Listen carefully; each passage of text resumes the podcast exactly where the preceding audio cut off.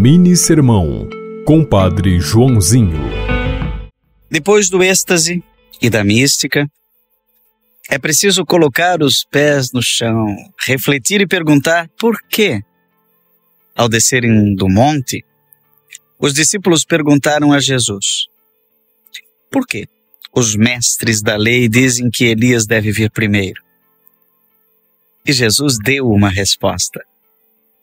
Maria, depois de encontrar com o anjo Gabriel e ser chamada de agraciada, cheia de graça, e ficar extasiada, Maria coloca os pés no chão e pergunta: Como acontecerá isso? A contemplação é muito importante. A intuição é fundamental.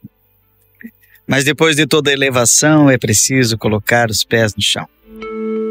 Você ouviu Mini Sermão, Compadre Joãozinho.